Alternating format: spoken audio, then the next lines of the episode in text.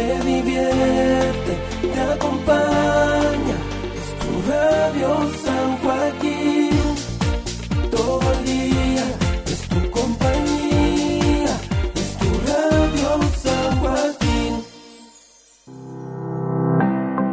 Radio San Joaquín presenta Juntos pero no revueltos contra el COVID. Este programa llega a sus hogares gracias al financiamiento del Fondo de Fomento de Medios de Comunicación Social del Gobierno de Chile y del Consejo Regional. Equipo ejecutor Sandra Fuente Alba, Loreto Donoso, Valeria Yáñez, Leonardo Zúñiga y Jaime Ollaneder. Programa radial con entrevistas, noticias de fuentes oficiales y campaña dramatizada. Bienvenidos.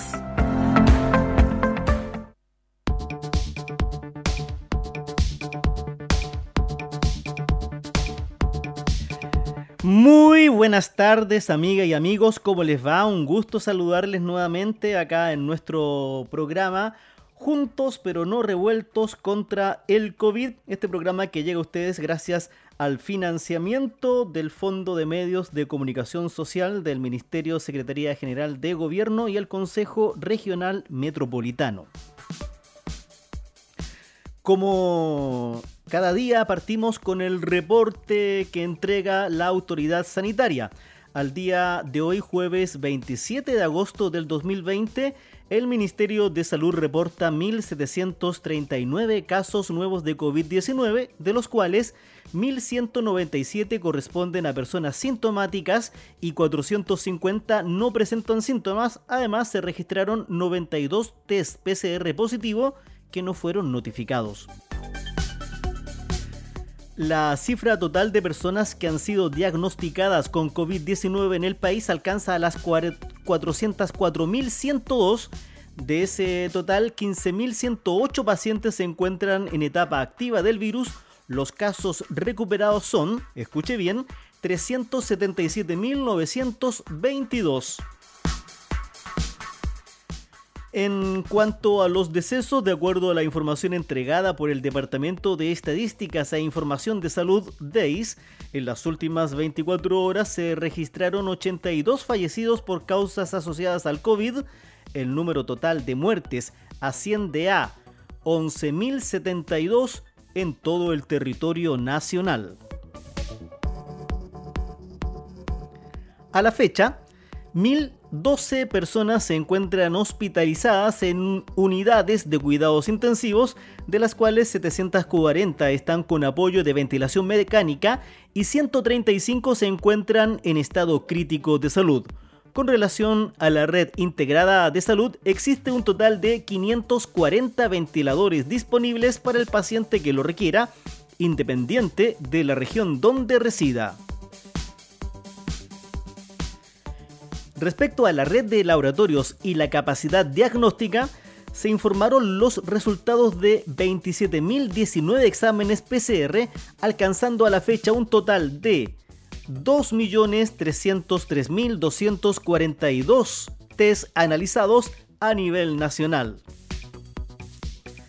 El número de residencias sanitarias disponibles es de 156 con 10.373 cupos, al día de hoy cuentan con 5.171 usuarios considerando todas las regiones del país. Y bueno, también las noticias, las informaciones, las actualizaciones a nivel local. De acuerdo eh, al último informe epidemiológico actualizado al 25 de agosto, en nuestra comuna de San Joaquín tenemos 5.128 casos totales, de los cuales 85 son casos activos y lamentablemente, estimadas vecinas y vecinos, tenemos que lamentar la partida de 168 sanjoaquinenses. Esto no es solo un número, 168 no puede ser un número vacío, son 168 familias 68, 168 eh, familias que han sido golpeadas por la partida de un ser querido. Nuestra solidaridad para con todos ellos. Y también queríamos contarle también un poco más en profundidad acerca de las residencias sanitarias.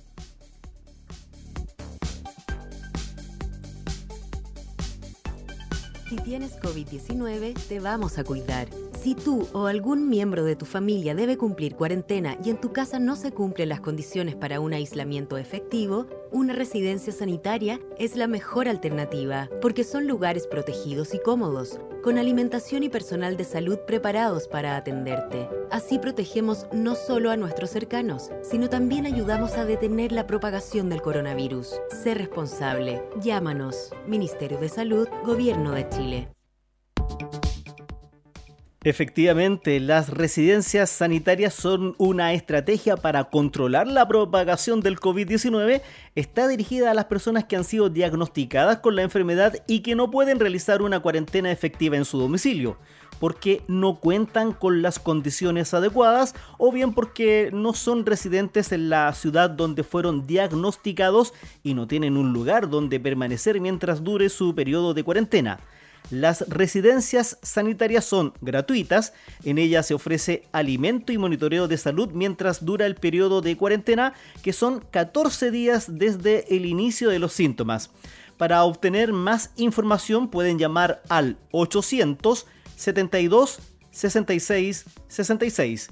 Reitero, 872 66 66 y esto es para personas mayores de 18 años, diagnóstico confirmado de coronavirus, no requieran, personas que no requieran hospitalización, que presenten sintomatología respiratoria compensada, al igual que las patologías crónicas, que no tengan dependencia funcional y o cognitiva, también para personas que no cuenten con las condiciones para realizar una cuarentena o aislamiento temporal en los hogares o que no puedan recibir cuidados en sus domicilios, a saber, hacinamiento, prevenir contagio con familiares que pertenezcan a grupos de riesgo, los cuales, como ustedes bien saben, son adultos mayores, personas inmunodeprimidas, personas con problemas respiratorios, entre otros están destinadas para el aislamiento temporal de las personas con COVID-19 que tienen una enfermedad leve o muy leve o que no tienen dónde realizar una cuarentena efectiva debido a que viven en espacios reducidos y pueden poner en riesgo a su entorno social y familiar. Estos lugares cuentan con habitaciones espaciosas y algunas de ellas con más de una cama, por lo que se alocan, se alojan, quiero decir, grupos familiares como parejas, padres e hijos, entre otros la enfermedad se transmite persona a persona porque por lo que la única fuente de contagio son los individuos que están en el periodo infectante. Es por eso que la estrategia de las residencias sanitarias permite aislar a esos casos positivos de manera efectiva y establecer lo que se denomina la cuarentena centralizada, que ha sido probada exitosamente en otros países como medio para reducir la transmisión de COVID-19, por ejemplo, Corea eh, podemos tomarlo como un ejemplo de ello. El presidente Piñera anunció que esta, em, que esta disponibilidad aumentará aún más, esto con el objetivo de fortalecer la estrategia de residencias sanitarias, trasladar a todos los casos positivos de COVID-19 y disminuir la propagación del virus. Si tienes COVID y no cuentas con las condiciones necesarias para hacer una cuarentena efectiva en tu hogar, debes comunicarte con la eh, de Salud en tu región al número o correo publicado en la página web y la autoridad sanitaria valorará el caso y te llevará a una residencia. En las residencias sanitarias, las personas que no pueden salir de sus habitaciones se les asegura cuatro comidas diarias y todos los utensilios son desechables y se botan posteriormente. El equipo médico les realiza a todos los huéspedes monitoreo de signos vitales todos los días en una o dos oportunidades. Además se realizan rondas médicas periódicamente. Al llegar estas personas a los recintos se les entrega información sobre los síntomas que podrían presentar y se les entrega el número del equipo clínico para que llamen en caso que presenten alguna complicación en su estado de salud para recibir asistencia de manera oportuna. Una vez al día se realiza aseo profundo en espacios comunes y en las habitaciones. Cuando eso sucede, para proteger al personal y lograr una higienización completa, se aíslan a las personas en otros espacios. Todo el personal de estos recintos ha sido capacitado sobre el uso correcto de protección personal y los resguardos que se deben tener. Em, hay un correo electrónico para comunicarse si usted así lo requiere. ¿ah? residenciasrm.redsalud.gov.cl. Ahí está entonces la información. Amigas y amigos, como en cada programa, también amenizamos con la música de nuestra comuna. Una artista del Pinar, Valentina Lorca, nos interpreta a continuación No sé mi amor. Ya estamos de regreso con la entrevista de Valeria Yáñez.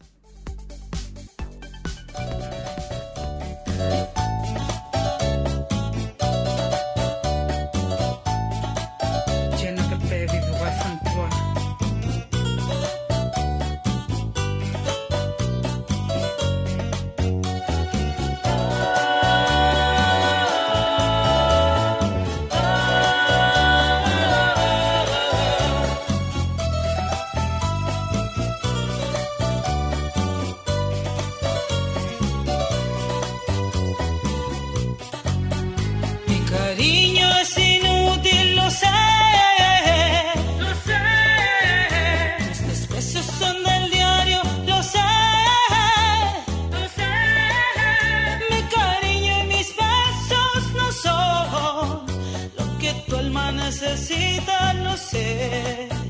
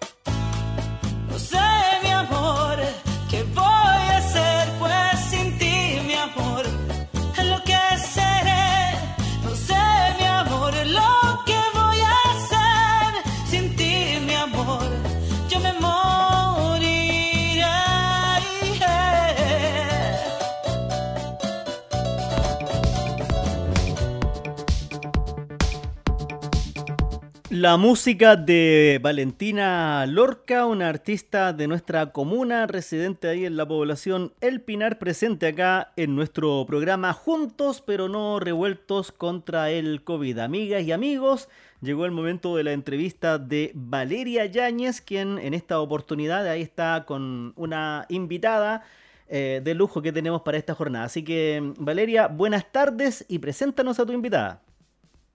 Buenas tardes, Jaime. Gracias nuevamente por eh, estar aquí en nuestro programa Juntos pero no revueltos contra el COVID. hemos estado entrevistando a distintos, al director de salud de la comuna de San Joaquín, a las directoras de los centros de salud, y hoy día tengo además el honor de presentarles a Angelina Orellana, quien es coordinadora de la OPD, de la Oficina de Protección de Derechos de la Comuna de San Joaquín, con quien queremos estar hablando sobre la niñez, los niños, niñas y adolescentes en el marco de esta pandemia, que hemos visto además que han sido uno de los más afectados desde distintos estudios y, y bueno, qué mejor que poder también conversar la experiencia que han venido haciendo desde la OPD. ¿Cómo está Angelina? Hola Valeria, muy bien, gracias. Hola Jaime, gracias por la invitación. Como siempre para nosotros es un agrado poder compartir con ustedes estos espacios eh, que se abren también a las problemáticas, ¿cierto? Y los temas de niñez, así que muy agradecida y espero que lo que podamos conversar igual les sirva como a los vecinos, a las vecinas, a la gente que nos está mirando y podamos también reflexionar respecto de los niños, pues qué está pasando con los niños hoy día en esta situación tan compleja que estamos viviendo. Sí, bueno, sobre eso que comenta Nina Jaime recién en la primera parte del programa hablaba un poco de las personas que tienen más factores de riesgo para poder contraer el virus, que son los adultos mayores, pero también los niños están visto muy afectados eh, y en, distintas cosas. O sea, hablamos sobre el, el, tema del hacinamiento, mucha pobreza además, y también la falta de internet, de computador, o sea, por decir algunos factores. ¿Por qué crees tú, eh, Angelina, que, ha afectado tanto un poco esta pandemia a los niños y niñas? Bueno, evidentemente que esta pandemia ha visibilizado en el fondo a aquellas víctimas que están medias nubladas, medias invisibilizadas ahí en todo contexto, ¿cierto? Que son los niños, las niñas y los jóvenes. Y por múltiples factores, principalmente porque no son una prioridad los niños y la adolescencia eh, como una eh, prioridades de Estado. En el fondo no tenemos una prioridad en la cual podamos hacernos cargo de una política local de, o sea, una política nacional de niñez que dé respuesta a estas necesidades. Por lo tanto, los niños se ven siempre afectados y mayormente en contextos de urgencia. Eh, principalmente en la pandemia los niños fueron recién tomados en cuenta cuando pensaron que eran los transmisores del virus. Entonces ahí dijeron, bueno, los niños se debieran ir de, una cuarentena, ¿cierto? Entonces se terminaron las clases, los vínculos ahí de los chiquillos se desaparecieron, vínculos de sus amigos, los vínculos con sus familiares, ¿cierto? Eh, y ahí empieza el gran problema de los chiquillos en sentido de que se empiezan a generar estos procesos más complejos que tienen que ver primeramente con la información. Cómo nosotros les vamos informando a los niños, niñas y jóvenes de la, esta nueva realidad, ¿cierto? De lo que, lo que está pasando, de acuerdo también a las características de la familia y también a esta idea más adultocentrista que nosotros tenemos respecto de la comprensión que los niños tienen de algunos procesos sociales, de vida o generales. En el fondo nosotros creemos que los niños no son capaces de entender ciertas cosas, por lo tanto ocultamos información y no transparentamos la situación. Evidentemente que el COVID nos ha puesto un desafío porque ha sido algo que tampoco nosotros hemos sido capaces de comprender en profundidad. Entonces ahí a los niños uno los deja un poco invisibilizados y decimos, ¿cómo le explicamos? Algunos papás les explican derechamente cómo es la situación y otros también se hacen un poco los desentendidos.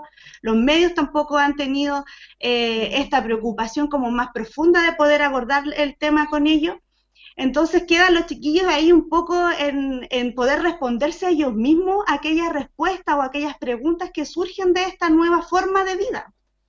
Y en ese sentido genera obviamente miedo, genera muchas incertidumbres, sobre todo entendiendo que hay una etapa de los niños que es más o menos, ah, quizás hay algún amigo psicólogo nos podrá ayudar, pero a partir como de los cuatro o cinco años, los chiquillos empiezan a tener un miedo muy potente a la muerte.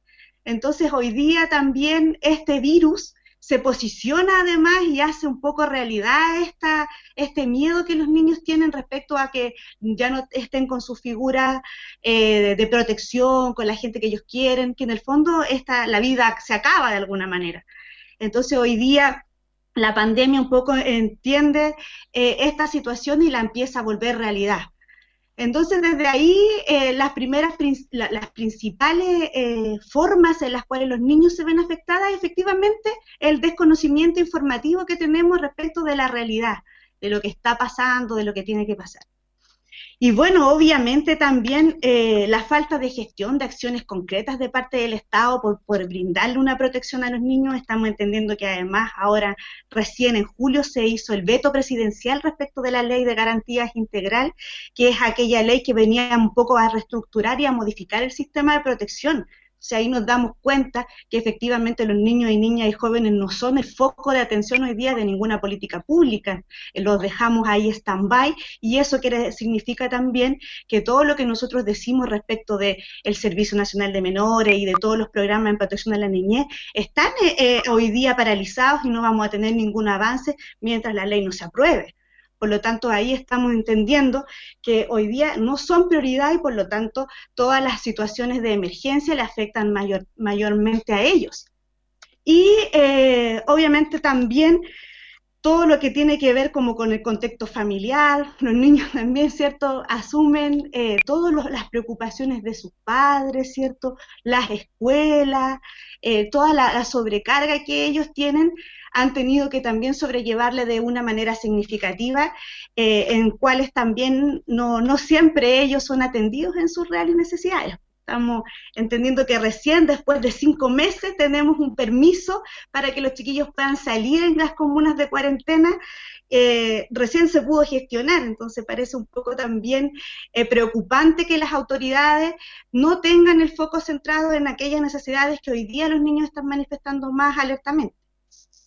Bueno, además también el, el día 16 se celebró el Día del Niño, del niño niña, de la niñez, eh, en un contexto de cuarentena, porque justo el lunes empezaba este permiso para que pudieran salir y eso también eh, dificultó también que niños pudieran, o sea, cómo se entiende que habían dificultado este proceso.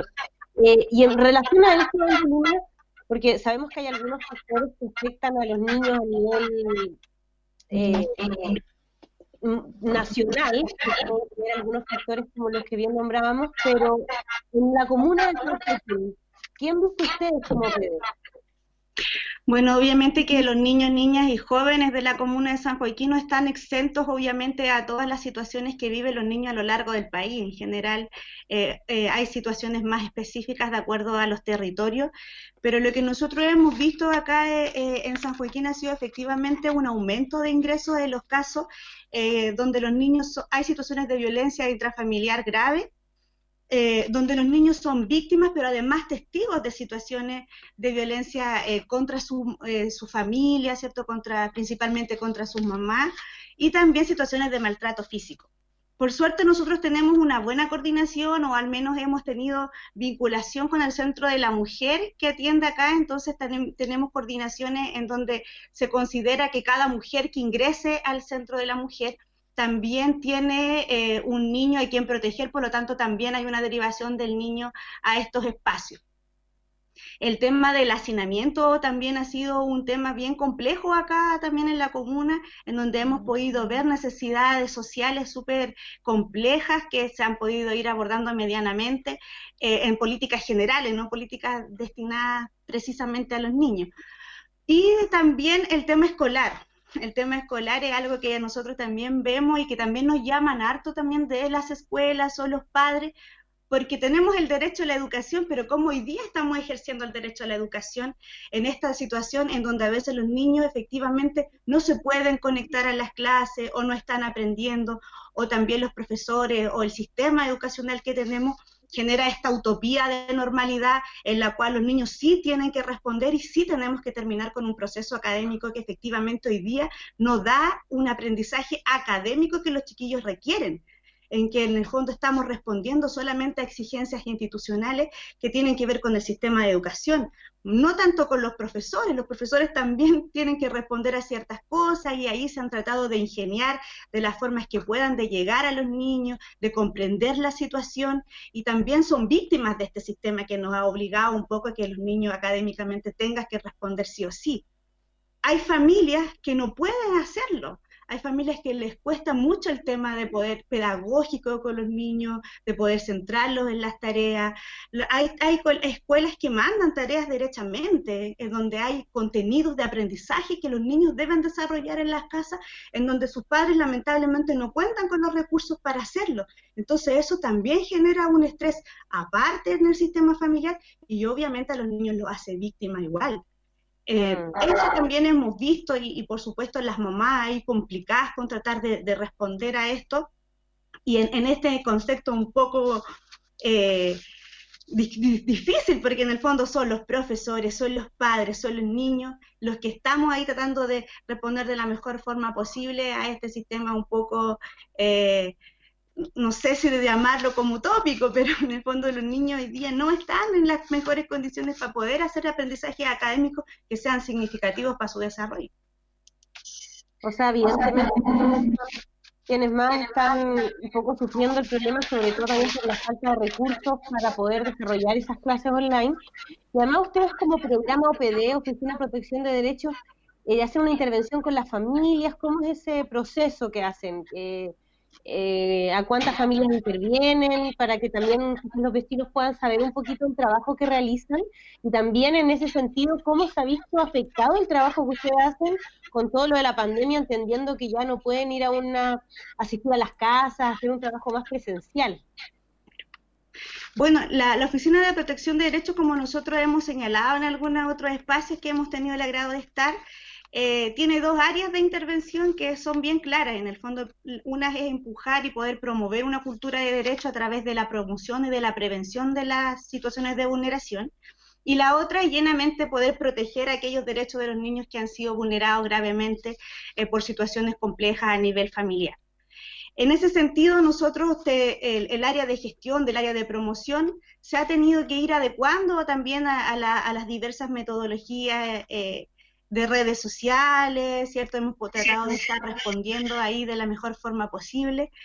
Eh, para nosotros el tema promocional siempre ha sido complejo porque obviamente que la situación de protección siempre es más, eh, es más urgente, por lo tanto el, el, profesional o las profesionales de la OPE San Joaquín se tienen que abocar netamente a los procesos de diagnóstico.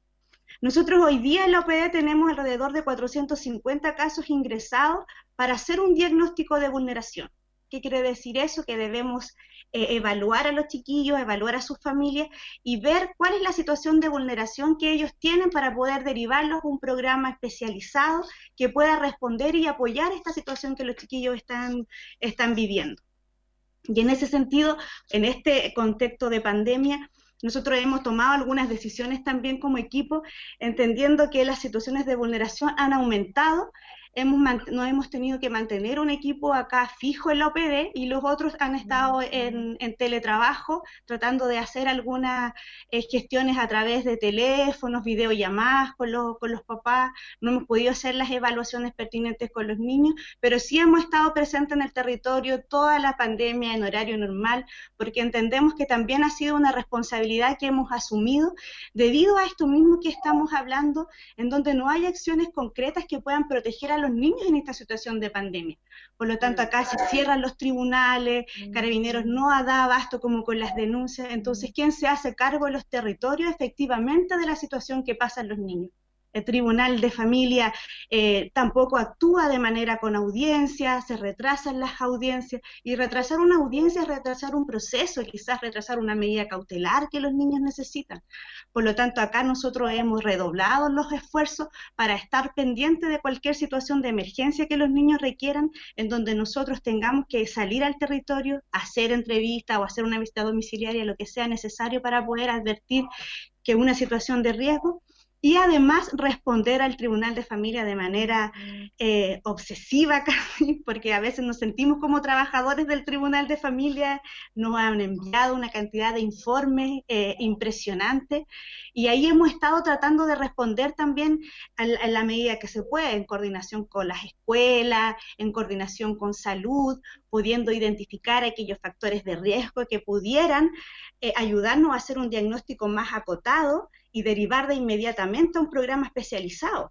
Que es otro de los grandes problemas que tenemos debido efectivamente, e insisto, en que no tenemos una ley de garantía que pueda facilitar y generar mecanismos de exigibilidad de derechos, porque cuando nosotros generamos estos mecanismos es la única forma en que podamos encontrar soluciones a que la situación de los niños se pueda resolver.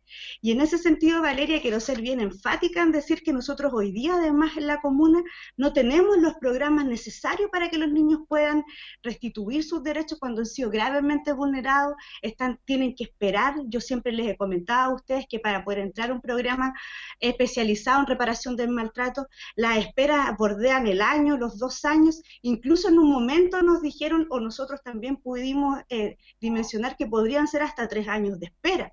Entonces mm. ahí la situación es aberrante porque tú entiendes que, que la, Oficina de Protección de Derechos advierte una situación de vulneración grave y que un niño tenga que esperar un año ya es demasiado para poder recibir una atención. Por lo tanto, aquí el llamado siempre finalmente es a la gestión local, cómo nosotros en el fondo nos vamos a articular, cómo nosotros vamos a responder a estas nuevas necesidades que surgen, porque vamos esperando que desde el gobierno o desde las autoridades se puedan hacer cargo, hay urgencias que son hoy día y que lamentablemente no pueden esperar. Totalmente. Angelina Jaime, ¿quieres hacer una consulta? Sí, hola Angelina, ¿cómo está? Buenas tardes. No sé, no lo... Hola Jaime, bien, ¿y tú cómo estás? Muy bien, un gusto saludarle. Eh, más que nada, hacer un comentario en el programa de esta mañana. Estábamos comentando con los auditores em, sobre em, una imagen que llamó mucho la atención que viene del otro lado de la cordillera de Argentina, de un niño de educación básica llorando amargamente frente a un computador en una clase virtual porque no entendía nada de la clase y eso le, le, produjo una, una gran frustración. Me imagino que la situación acá en nuestro país no es diferente porque esto es algo mundial. Y, ciertamente el derecho a la educación de los chiquillos, por esta situación que, que, nos supera a todos, e, evidentemente se ve vulnerado. En ese sentido quería preguntarle cómo lo, las familias pueden apoyar a los más chiquitos eh, frente a la frustración de, de, no tener clases, de quedarse frente al computador, no entender lo que le están enseñando que, ha cambiado todo. ¿Cómo se puede apoyar a los chiquillos en ese sentido? Eh, sí, Jaime, nosotros hemos estado también reflexionando en torno a eso y, claro, es una situación que efectivamente, como tú señalas, no se produce solamente fuera allá al, otro lado de la cordillera, sino que acá eh, en nuestro país, en nuestra comuna, mucho más habitual de lo que uno quisiera. Y efectivamente tiene que ver como con las exigencias que hablábamos hace un rato, eh, de que los niños tienen que responder, de que esta institucionalidad a, nivel educativa también nos ha presionado desde los profesores, ¿cierto? Desde la escuela, eh, pero no con responsabilidad de ello, quiero ser como bien clara con eso. En el fondo yo siento que los profesores hoy día están haciendo un esfuerzo tremendo por poder comprender estas situaciones eh, y efectivamente la responsabilidad tampoco se la podemos dejar a las familias tampoco se la podemos dejar a los profesores. Yo creo que acá tienen que establecerse mecanismos mucho más potentes que puedan responder a esto y que puedan las familias buscar. Hoy día lo que ellos tienen para poder ayudar a los niños, yo creo que al menos desde nuestra comuna, son las duplas psicosociales de las escuelas, que están súper empoderadas ahí, tratando de comunicarse con los papás, tratando de ayudarlos, haciendo en salud, estamos, están las chiquillas haciendo cápsulas informativas de cómo poder atender las distintas necesidades que se van desarrollando en los niños, no solo desde la presión desde educación, sino que también desde el estrés que les genera a los niños estar en situaciones de encierro y también ver sus contextos familiares, porque imagínate que una madre un padre que haya quedado sin trabajo, que esté hoy día pensando en cómo vamos a parar la olla mañana, es una situación de estrés terrible para un adulto, imagínate para un niño que logra eh, sentir esa presión en sus padres, pero que no logra comprender lo que está pasando, si es que además, como volvíamos a lo que habíamos eh, mencionado anteriormente, no están bien informados al respecto. Entonces ahí en el fondo se produce un círculo vicioso que es muy difícil de salir. Nosotros hemos visto padres también ahí con esta misma desesperanza, pero yo siento que hoy día el, apoyo más cercano, más real y concreto que tenemos está efectivamente en las escuelas, en las duplas, en los profesores, con ellos las, mamás se pueden coordinar. Eh, también nosotros desde OPD podemos generar algunas instancias en donde también podemos apoyarlo. Eh, cultura también está generando situaciones ahí como hartos talleres con los niños, estamos haciendo un trabajo coordinado con ellos, con el departamento, con Secrea también, para poder generar como más espacios virtuales también en donde los niños se puedan eh, incorporar y puedan también despejarse un poco y orientar de la mejor forma a los padres.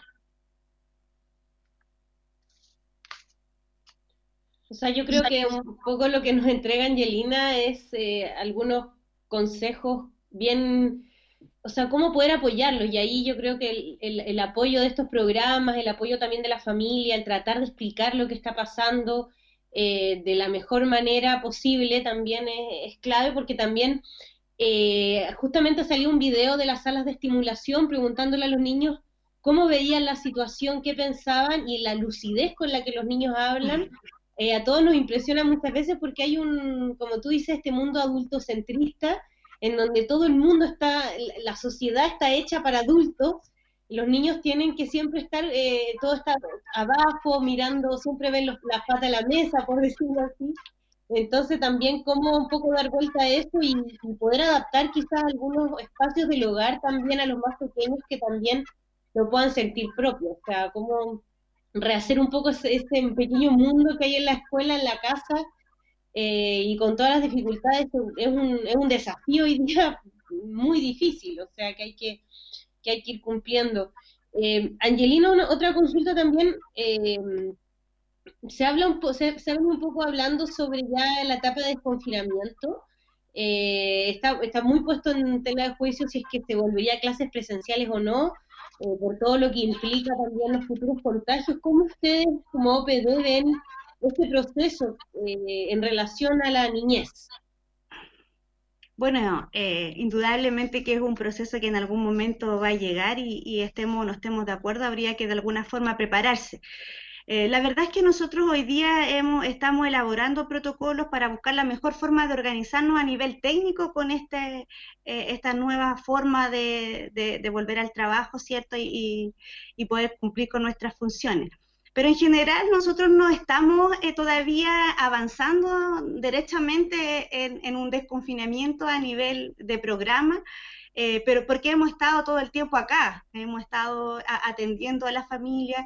Yo creo que la forma en la que nosotros eh, nos podamos acercar cuando tengamos que retomar eh, las entrevistas, las evaluaciones, es un proceso paulatino que yo creo que hoy día no estamos todavía en condiciones de generarlo.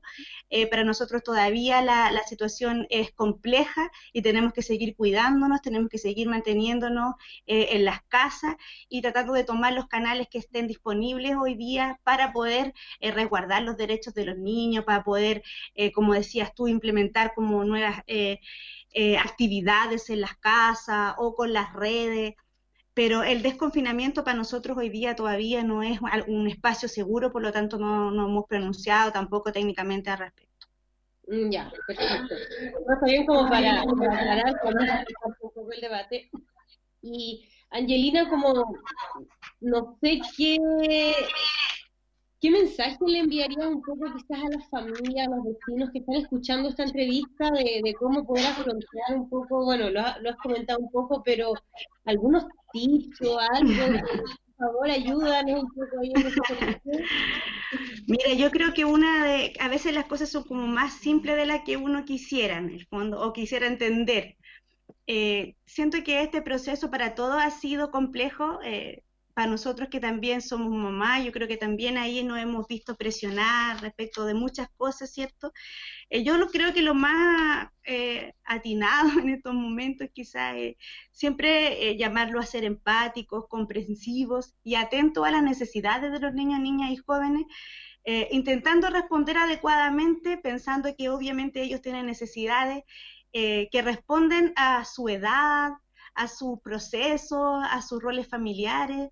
Por lo tanto, hay que estar muy atentos a eso, tratar de ser más conscientes de lo que los chiquillos necesitan, no sentirnos tan presionados, entregarles la información que ellos requieren para poder bajar estos niveles de, de incertidumbre, de estrés, que en el fondo generan una, una, un, conductas inadecuadas, como le llaman ahí en la escuela a, los niños cuando se portan un poco mal, y buscar instancias de apoyo. Yo siento que hoy día también, al menos eh, en, en, la comuna, tenemos hartas instancias de apoyo virtual virtuales que pueden ayudar a los papás a poder ser más creativos, quizás en, poder generar instancias en el hogar, como decías tú, hay gente de salud, tiene muchas cápsulas, mucho material que está dedicado, súper exclusivo para los niños, para las mamás, para las mamás que están embarazadas.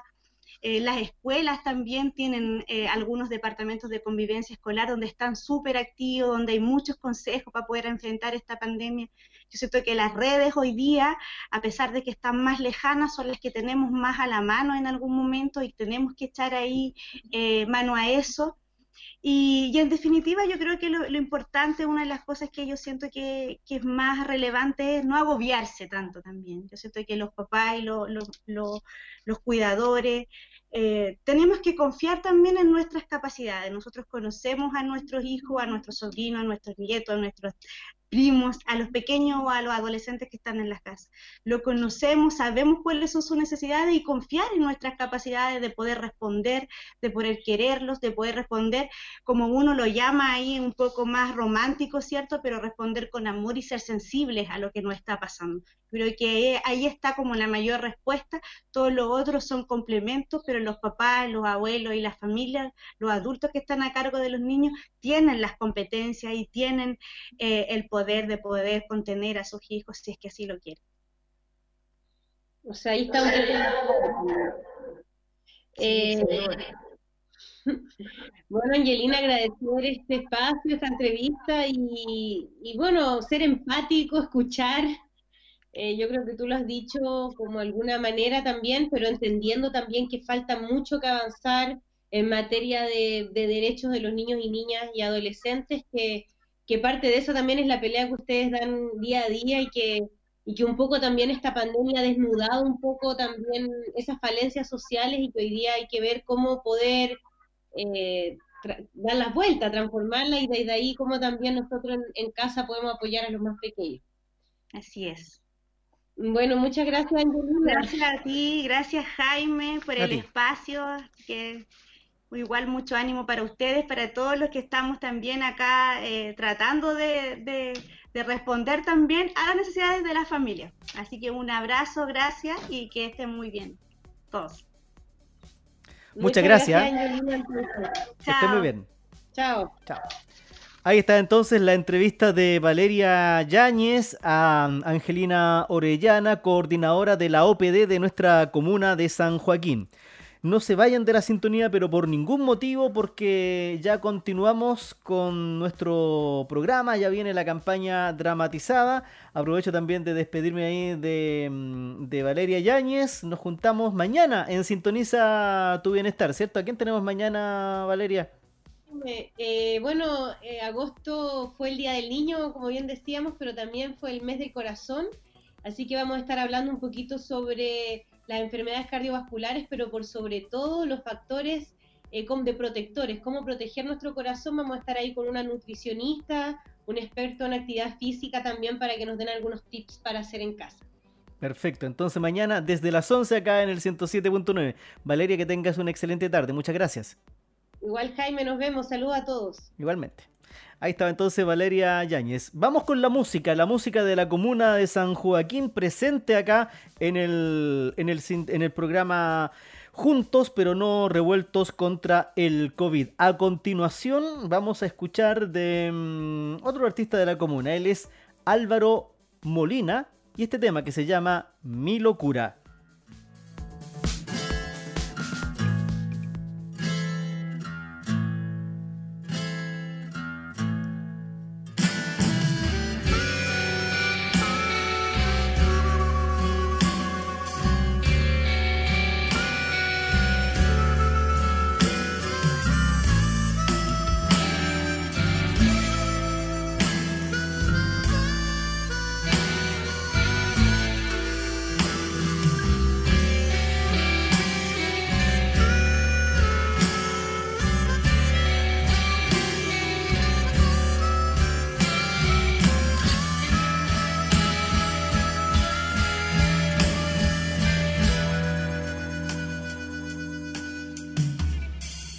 Está reinando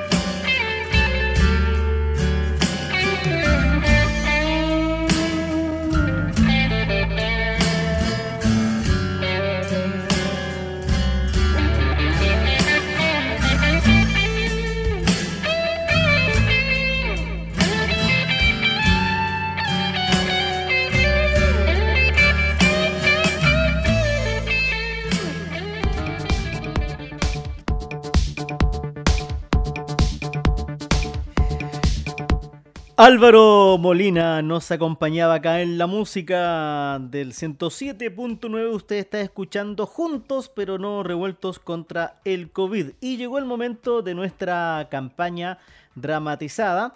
Estamos ya en línea y en pantalla con Loreto Donoso, nuestra actriz. Loreto, ¿cómo estás? Un gusto saludarte. Hola Jaime, un saludo a toda la comunidad de San Joaquín, aquí bien, en cuarentenada. A pesar que tengo entendido que abrieron el Parque O'Higgins. Sí, lo abrieron hoy día. Ahí hay, con, hay que sacar, hay con límite de ingreso de personas. Ya. Con todas las medidas necesarias, mascarillas, distancia física. Mm. Para ti que eres una asidua visitante del Parque O'Higgins. ¿eh? Sí, sí, está bien. En nuestro patio. Sí. Bueno, eh, nuestra campaña dramatizada, lo hemos dicho muchas veces, em, el, arte dramático permite alcanzar y llegar a la gente de una manera que a través de situaciones de la vida cotidiana reflejan situaciones que nos afectan a todos. Y en ese sentido, estimada Loreto Donoso, cuéntanos, ¿qué vamos a conocer el día de hoy? No, la historia de hoy día es de una madre con su hija y trata básicamente sobre la salud mental de los niños. Los niños también eh, están afectados por este cambio en sus rutinas escolares, por no poder salir a jugar, eh, por mantener la distancia con sus amigos. Hay muchas personas que, que han tratado de de enfocarlo de una manera más positiva este confinamiento, pero hay niños que lo entienden y otros que no tanto, y eso genera estrés y ansiedad y puede que los genios de los niños eh, estén un poquito alterados. Es por eso que mm, hoy vamos a, a escuchar la historia de una niña que está un poquito estresada, tiene varias preguntas, inquietudes sobre esto, y ahí su madre trata de, de explicarlo y de tener la paciencia también, porque estamos todos eh, un poquito estresados por este confinamiento, de cuándo irá a pasar, em, cuándo volveremos a, nuestras labores cotidianas con, con, esa normalidad, al colegios, todo eso. Mm. Es increíble cómo se extrañan cosas tan sencillas como, como subirte a una micro, andar en el metro, ir a comprar a un centro comercial, ir a la feria tranquilamente. Y ahora uno valora esas cosas que uno las daba por sentado, que estaban ahí, que existían. Y mira cómo estamos ahora, todo restringido.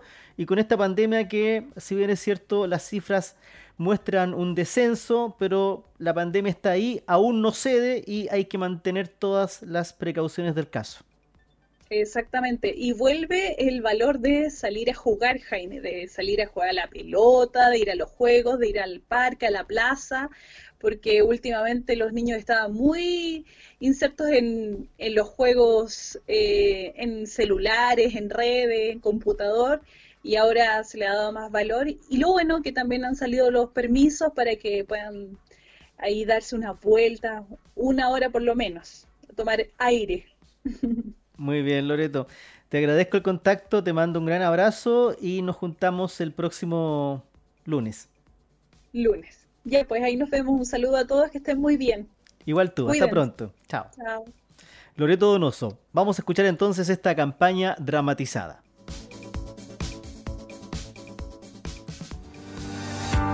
Radio San Joaquín presentamos campaña radial sobre el COVID y su impacto en la salud mental de nuestros vecinos.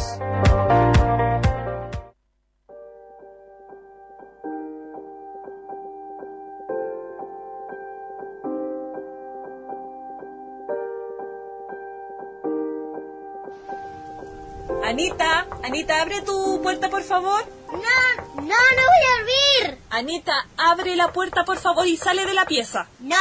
Anita, abre, por favor. No, no quiero, no voy a abrir. Anita, tranquila, a ver, ábrame la puerta, por favor. Saque el seguro. No quiero, no quiero estar contigo. Tranquila. No quiero, estoy chata del coronavirus. Ven acá, no quiero estar aquí. Anita, venga para acá. Venga, siéntese aquí. Cuénteme, ¿qué es lo que le pasa? ¿Qué es lo que le molesta? Quiero salir, que se limpie por fin. Yo le entiendo. De verdad que te entiendo mucho. A mí también me gustaría salir. hacer hartas cosas, pero ahora no se puede. No podemos, no es porque yo no te quiera dar permiso, sino porque afuera anda un virus y tú lo sabes, y es un virus muy potente. Si bien los síntomas a veces en los niños son leves, pero depende de cada organismo, de cada persona.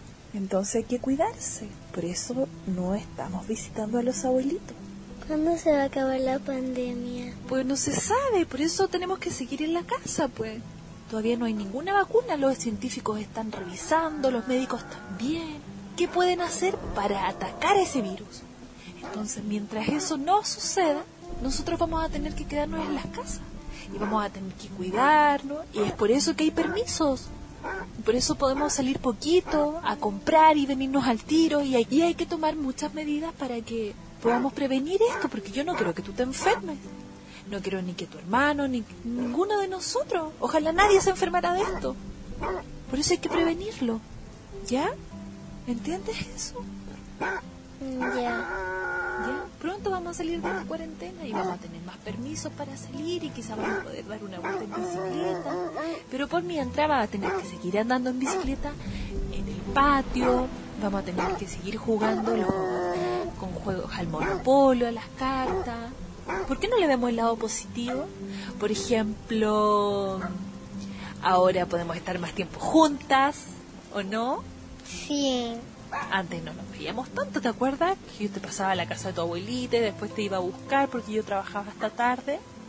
Ahora puedo trabajar desde la casa y podemos comer cositas ricas, ¿o no? Sí. Podemos jugar con el computador, eh, podemos estar con la mona, con nuestro perrito, ¿o no? Sí, pero... Y que a veces es tan complicado no pensar en la pandemia y todo eso. Bueno, pero hay que tener paciencia y hay que pensar positivo, ¿o no? Sí. Entonces, ¿vamos a tener un poquito más de paciencia? Te voy a recargar de mi paciencia, dame la mano. Te voy a traspasar toda mi paciencia. ¡Pum! 100% estás cargada de paciencia. Tienes que entenderlo ya. Yo sé que es difícil, pero tú eres una niña muy inteligente y lo vas a comprender. Mm, ¿Promesa de que vamos a tener más paciencia? Bueno. Ahora, ¿te gustaría ir a jugar entonces conmigo? ¿A qué vamos a jugar? Hoy día al Lego, al Monopolio, a las cartas. ¿A qué quieres jugar? No las cartas. ¿A las cartas? Sí. Ya, entonces vamos a ir a jugar y usted se va a vestir. Mire que el pijama es para... Dormir. Muy bien, muy bien, Anita. Ya vamos, vamos, que no nos van a dejar sin calzones rotos, ¿ya? ¿Vamos? Ya. Los niños y las niñas merecen una explicación sobre el coronavirus para así poder entender y tener paciencia y buena salud mental. ¿Les doy un consejo? Yo he descubierto miles de juegos dentro de mi imaginación y he explotado mi creatividad. Hágalo sentirse bien, le doy súper bien.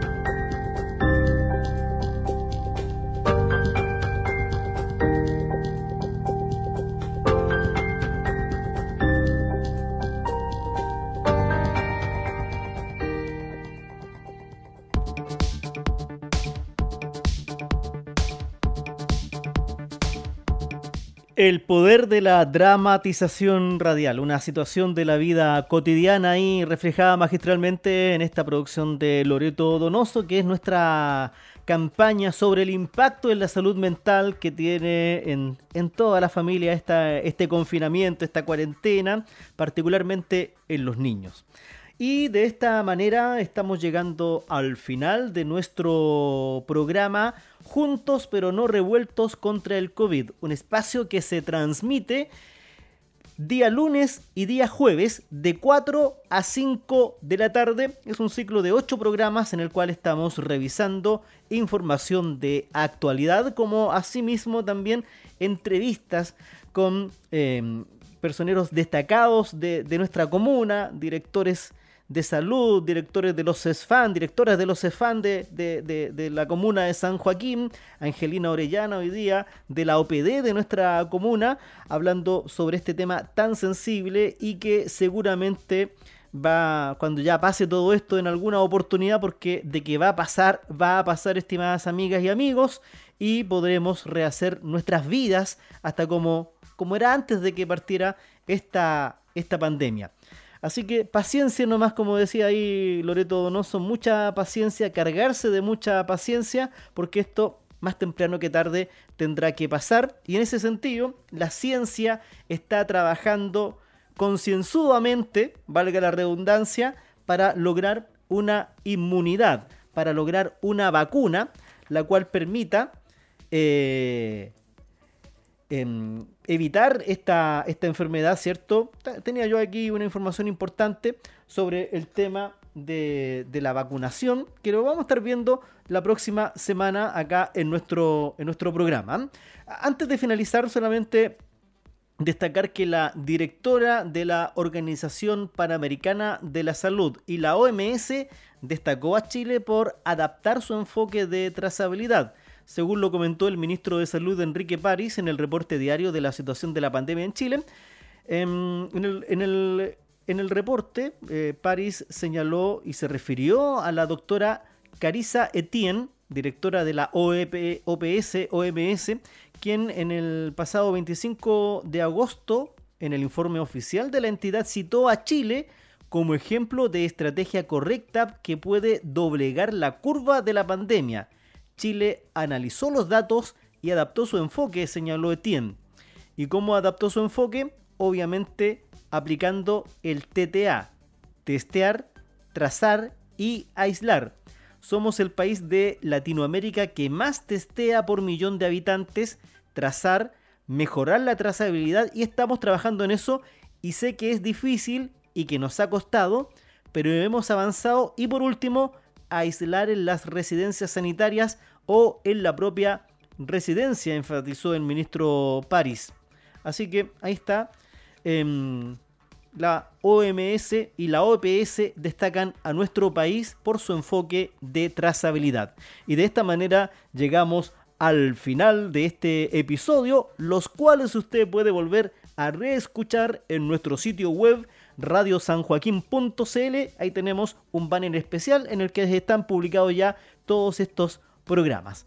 Amigas y amigos, que tengan una gran tarde. Hasta pronto y muchas gracias. Y usted no se vaya a la sintonía porque ya viene su programa preferido, Los Recuerdos de la Vieja Vitrola. Hasta pronto.